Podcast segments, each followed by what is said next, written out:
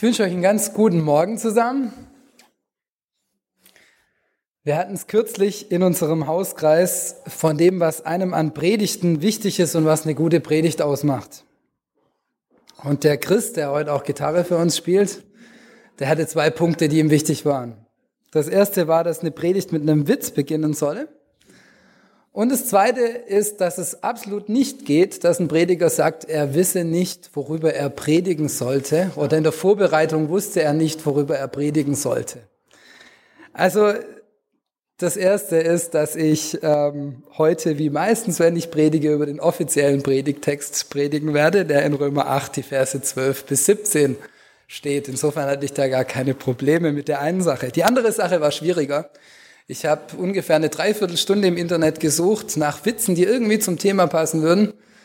Und die waren entweder so, dass man sie hier nicht vorlesen kann, oder sie waren nicht lustig, eins von beidem. Aber ich möchte im Laufe der Predigt euch drei kleine Rätsel stellen. Und äh, da könnt ihr euch dann ein bisschen einbringen und versuchen herauszufinden, was sich dahinter verbirgt. Zuerst aber unser Predigtext. Römer 8, die Verse 12 bis 17. So sind wir nun, liebe Brüder, nicht dem Fleisch schuldig, dass wir nach dem Fleisch leben. Denn wenn ihr nach dem Fleisch lebt, so werdet ihr sterben müssen. Wenn ihr aber durch den Geist die Taten des Fleisches tötet, so werdet ihr leben. Denn welche der Geist Gottes treibt, die sind Gottes Kinder. Denn ihr habt nicht einen knechtischen Geist empfangen, dass ihr euch abermals fürchten müsstet, sondern ihr habt einen kindlichen Geist empfangen, durch den wir rufen, aber lieber Vater. Der Geist selbst gibt Zeugnis unserem Geist, dass wir Gottes Kinder sind. Sind wir aber Kinder, so sind wir auch Erben, nämlich Gottes Erben und Miterben Christi, wenn wir den mit ihm leiden, damit wir auch mit zur Herrlichkeit erhoben werden. Es geht um den Geist Gottes und um die Welt beziehungsweise das Fleisch.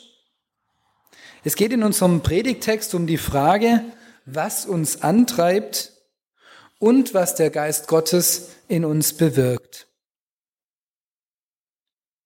Am Anfang dieses Textes schreibt Paulus, wir sind nicht dem Fleisch schuldig, sondern wir sollen die Taten des Fleisches töten.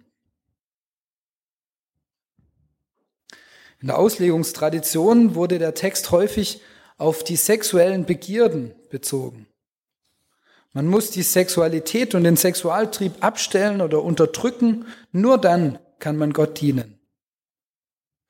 Ich glaube, dass dies aber nur ein Teil der Bedeutung trifft und diesen auch entstellen kann. Über Jahrhunderte wurde von der Kirche vielfach eine, Körper, eine körperfeindliche Theologie beziehungsweise Anthropologie gelehrt. Die körperlichen Begierden müssen unterdrückt werden und Menschen kamen dadurch vielfach in Not und innere Kämpfe. Ja, diese Bedeutung ist im Text enthalten und es kann in Situationen durchaus sinnvoll sein, seine körperlichen Bedürfnisse unter Kontrolle zu haben. Als Christen sollen wir nicht von unseren Begierden gesteuert werden, sondern der Geist Gottes soll uns treiben. Das bedeutet, nicht zwangsläufig primär den Sexualtrieb, den wir von Gott beschenkt bekommen haben. Was treibt uns an? Unsere Gesellschaft sieht die Erfüllung ihrer Werte in der maximalen Entfaltung der eigenen Bedürfnisse und Wünsche. Die Begierden des Fleisches sind nicht nur ein aufregendes Sexualleben, sondern auch Wohlstand, Autos, Häuser, gutes Essen, Sport, ein spannender Beruf, das beste Handy, Erfolg in der Schule und im Studium. Also ein klassischer Spielverderbertext. Gott will wieder einmal, dass alles, was Spaß macht, nichts für uns ist. Dass wir nur noch selbstgestrickte Wollsocken tragen und ja nie lachen? Sicher nicht. Ich denke, dass es solche Texte überhaupt nicht gibt in der Bibel. Wenn in der Bibel Verhaltensweisen in Frage gestellt werden oder alternative Lebensstile gefordert werden, dann nur und ausschließlich, um uns zu schützen, beziehungsweise um ein gutes Leben zu ermöglichen. Wir haben eine andere Perspektive als Menschen, die Gott nicht kennen.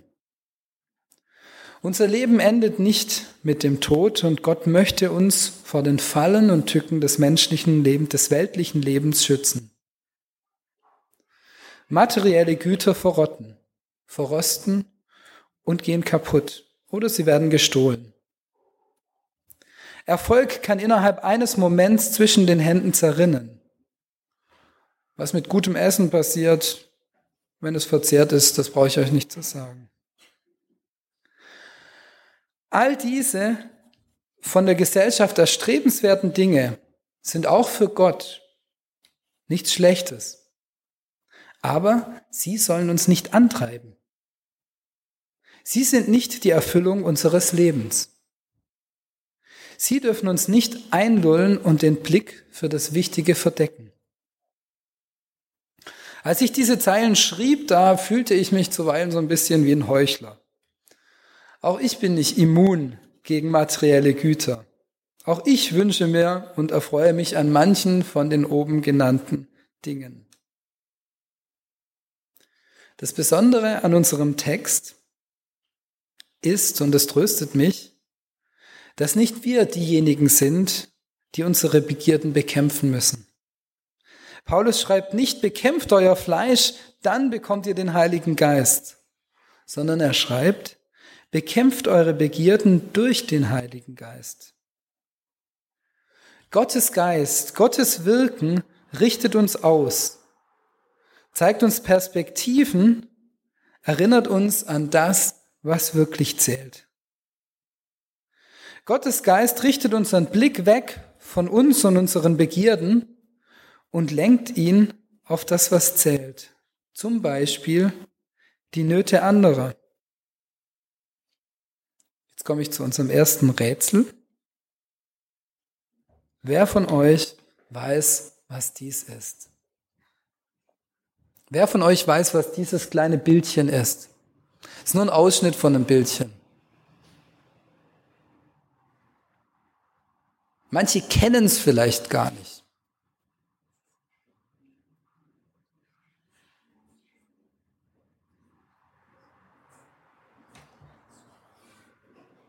Nee, gar niemand? Also es ist auch nicht so gut aufgelöst. Dann löse ich es auf, ja? Auch die Männer? Keine Ahnung, was das sein könnte? So, manche wissen es immer noch nicht. Ist nicht schlimm. Ich erkläre es euch gleich. Also, wir waren in den letzten zwei Wochen viel unterwegs im Auto.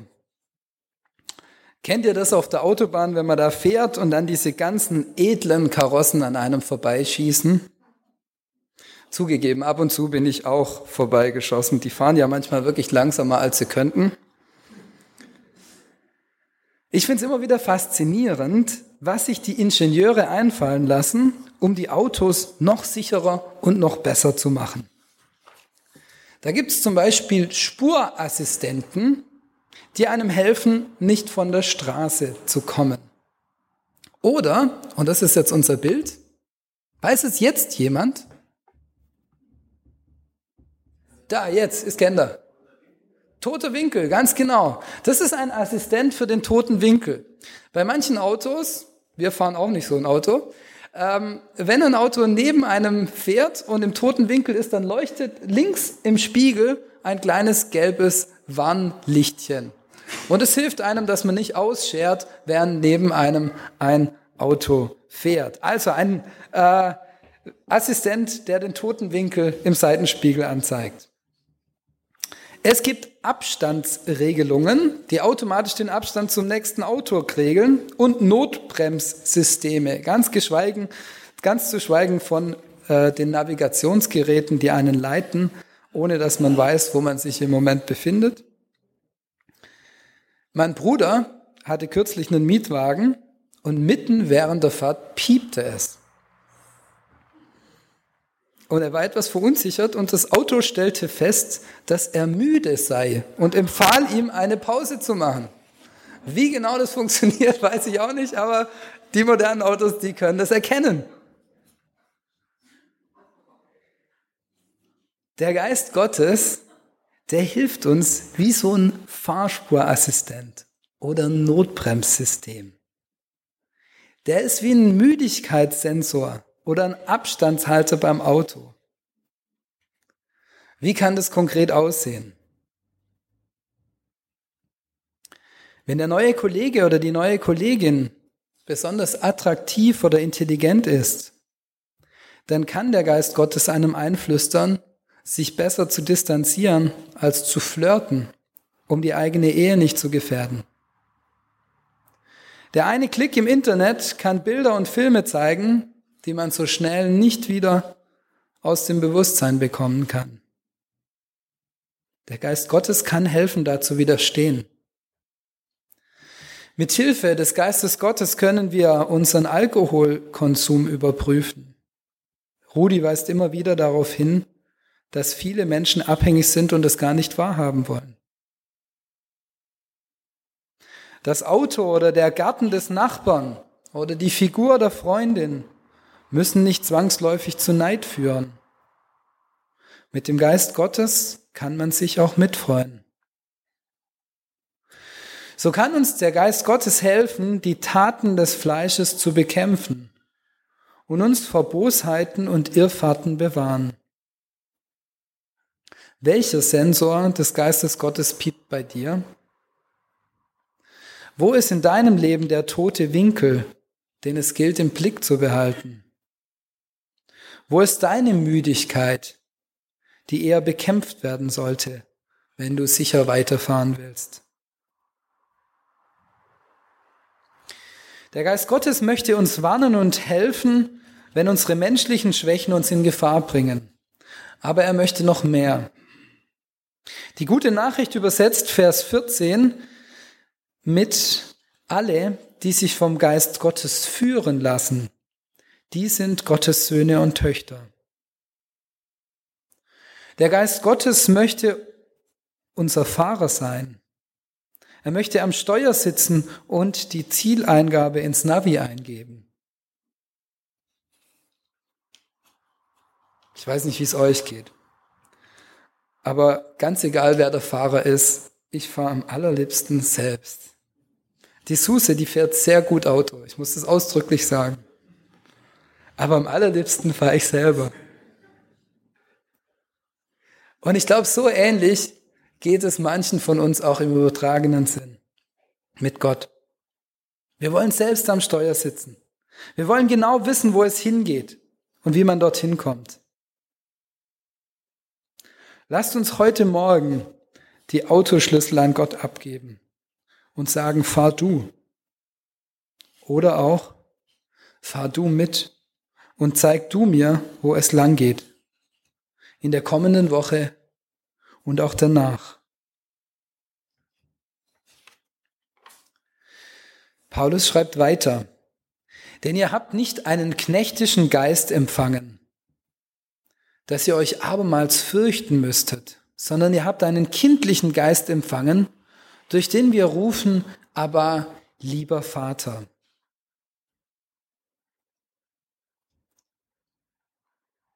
Ich komme zum zweiten Rätsel. Hat jemand eine Idee? Zebrastreifen ist nicht ganz schlecht, aber auch noch nicht ganz richtig. Mittelstreifen ist es nicht, Bürgersteig ist es nicht, aber es ist an was Ähnlichem. Jetzt haben wir es, der Bahnsteig, ganz genau. Es ist die weiße Linie am Bahnsteig. Super. Am Montag fuhren wir gemeinsam mit unseren Kindern in Hamburg mit, nicht mit dem Auto, sondern mit einer S-Bahn. Wir mussten am Bahnsteig auf die Bahn warten. Ich sagte zu Elena, unserer dreijährigen Tochter, sie dürfte nicht über die weiße Linie treten. So stand sie ganz an den Rand der weißen Linie. Warum? Ich erklärte es ihr. Leider gingen immer wieder andere Leute jenseits der weißen Linie entlang, da der Bahnsteig schon etwas voller war. Und dann wanderte auch Elenas Fuß ganz bewusst langsam nach vorne, weiter über die weiße Linie. Ich nahm sie unter Protest auf den Arm und anschließend an der Hand in die S-Bahn. Es folgte ein Drama, das ihr euch nicht vorstellen könnt. Elena war, das muss ich zu ihrer Verteidigung auch sagen, sie war müde und hungrig und hatte den Tag über schon sehr viele Eindrücke zu verarbeiten, was keine gute Mischung ist. Sie schrie und zappelte und ließ mich in vollbesetztem Zug erscheinen, als wolle ich ihr Gewalt antun. Es folgten an diesem Tag noch ein paar ähnliche solcher Situationen. Warum erzähle ich euch das? Ich versuchte mir nichts anmerken zu lassen, aber ich war innerlich sehr aufgewühlt. Wenn ein Kind, das man liebt und das man schützen muss, einem unterstellt, dass man ihm Böses will, dann kann das keinen liebenden Vater kalt lassen. Das tut weh. Ich weiß wohl, dass meine dreijährige Tochter seit gefühlt zwei Jahren immer wieder mal in einer Trotzphase ist und dass ihr Protest nicht persönlich gegen mich gerichtet ist. Und trotzdem tut's weh. Und ich denke, dass es Gott immer wieder ganz ähnlich geht mit uns. Gott möchte uns nicht knechten. Das Erste, was Gott sich wünscht, ist, dass wir ihn als liebenden Vater kennenlernen. Das wichtigste Gebot, sagt Jesus, ist Gott zu lieben. Warum? Weil er ein liebender Vater ist. Gottes Wirken will uns nicht knechten. Wenn er uns anders leitet, als wir uns das vorgestellt haben, dann hat es unter Umständen mit dem Bahnsteig und der weißen Linie zu tun.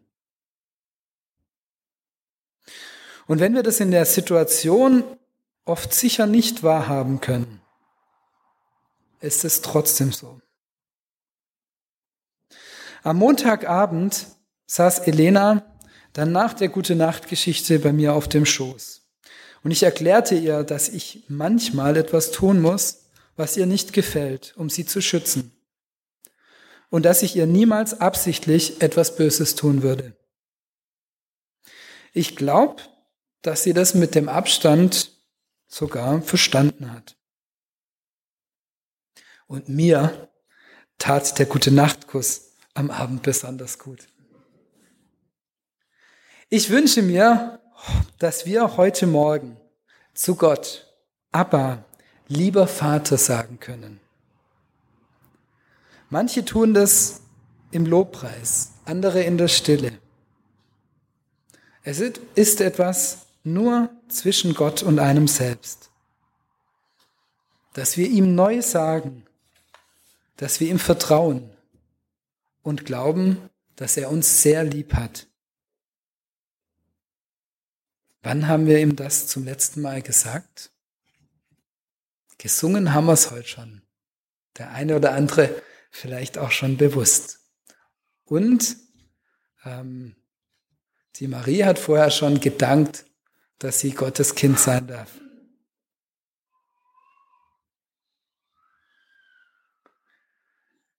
Ich komme zum letzten Rätsel. Ist eher was für den Fachmann. Ich könnte das jetzt auch nicht lösen, wenn ich nicht Jura studiert hätte. Was verbirgt sich hinter Paragraph 100 1922 äh, bis 1000, 2385 bürgerliches Gesetzbuch. Ja, Freddy? Straf, nee, ist es nicht. Nee.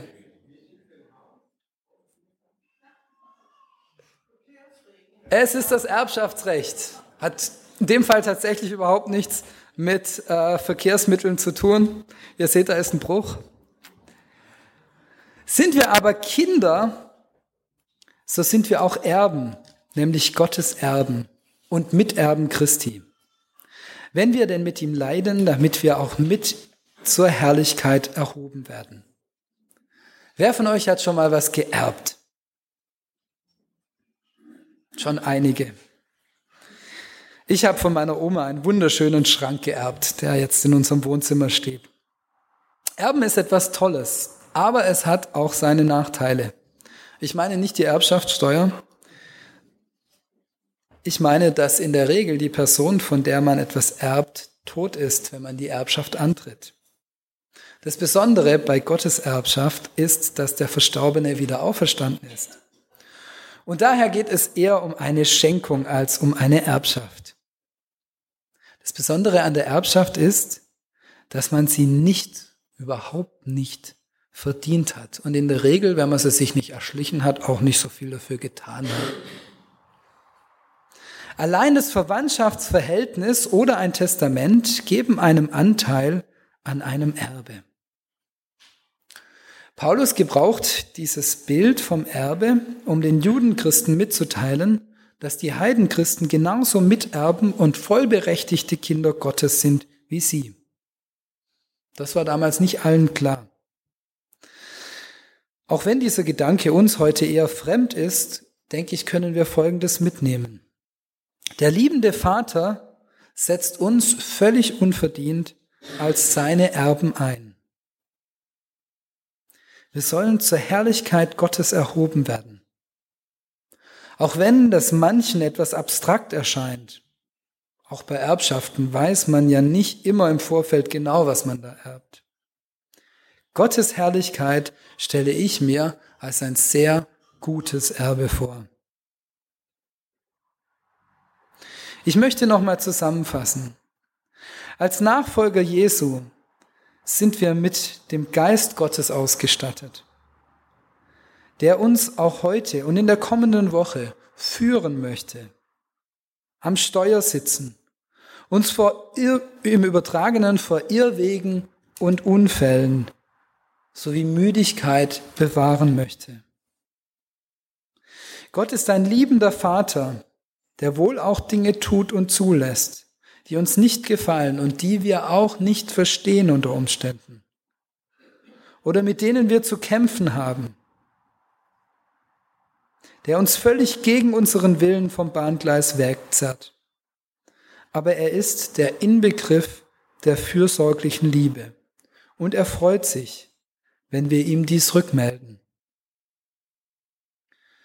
Und auch wenn wir mit seiner Hilfe manchen Stau durchstehen müssen, oder auch manche nicht enden wollende Straße entlangfahren, will er uns am Ende in seiner Herrlichkeit zu Hause aufnehmen. Amen.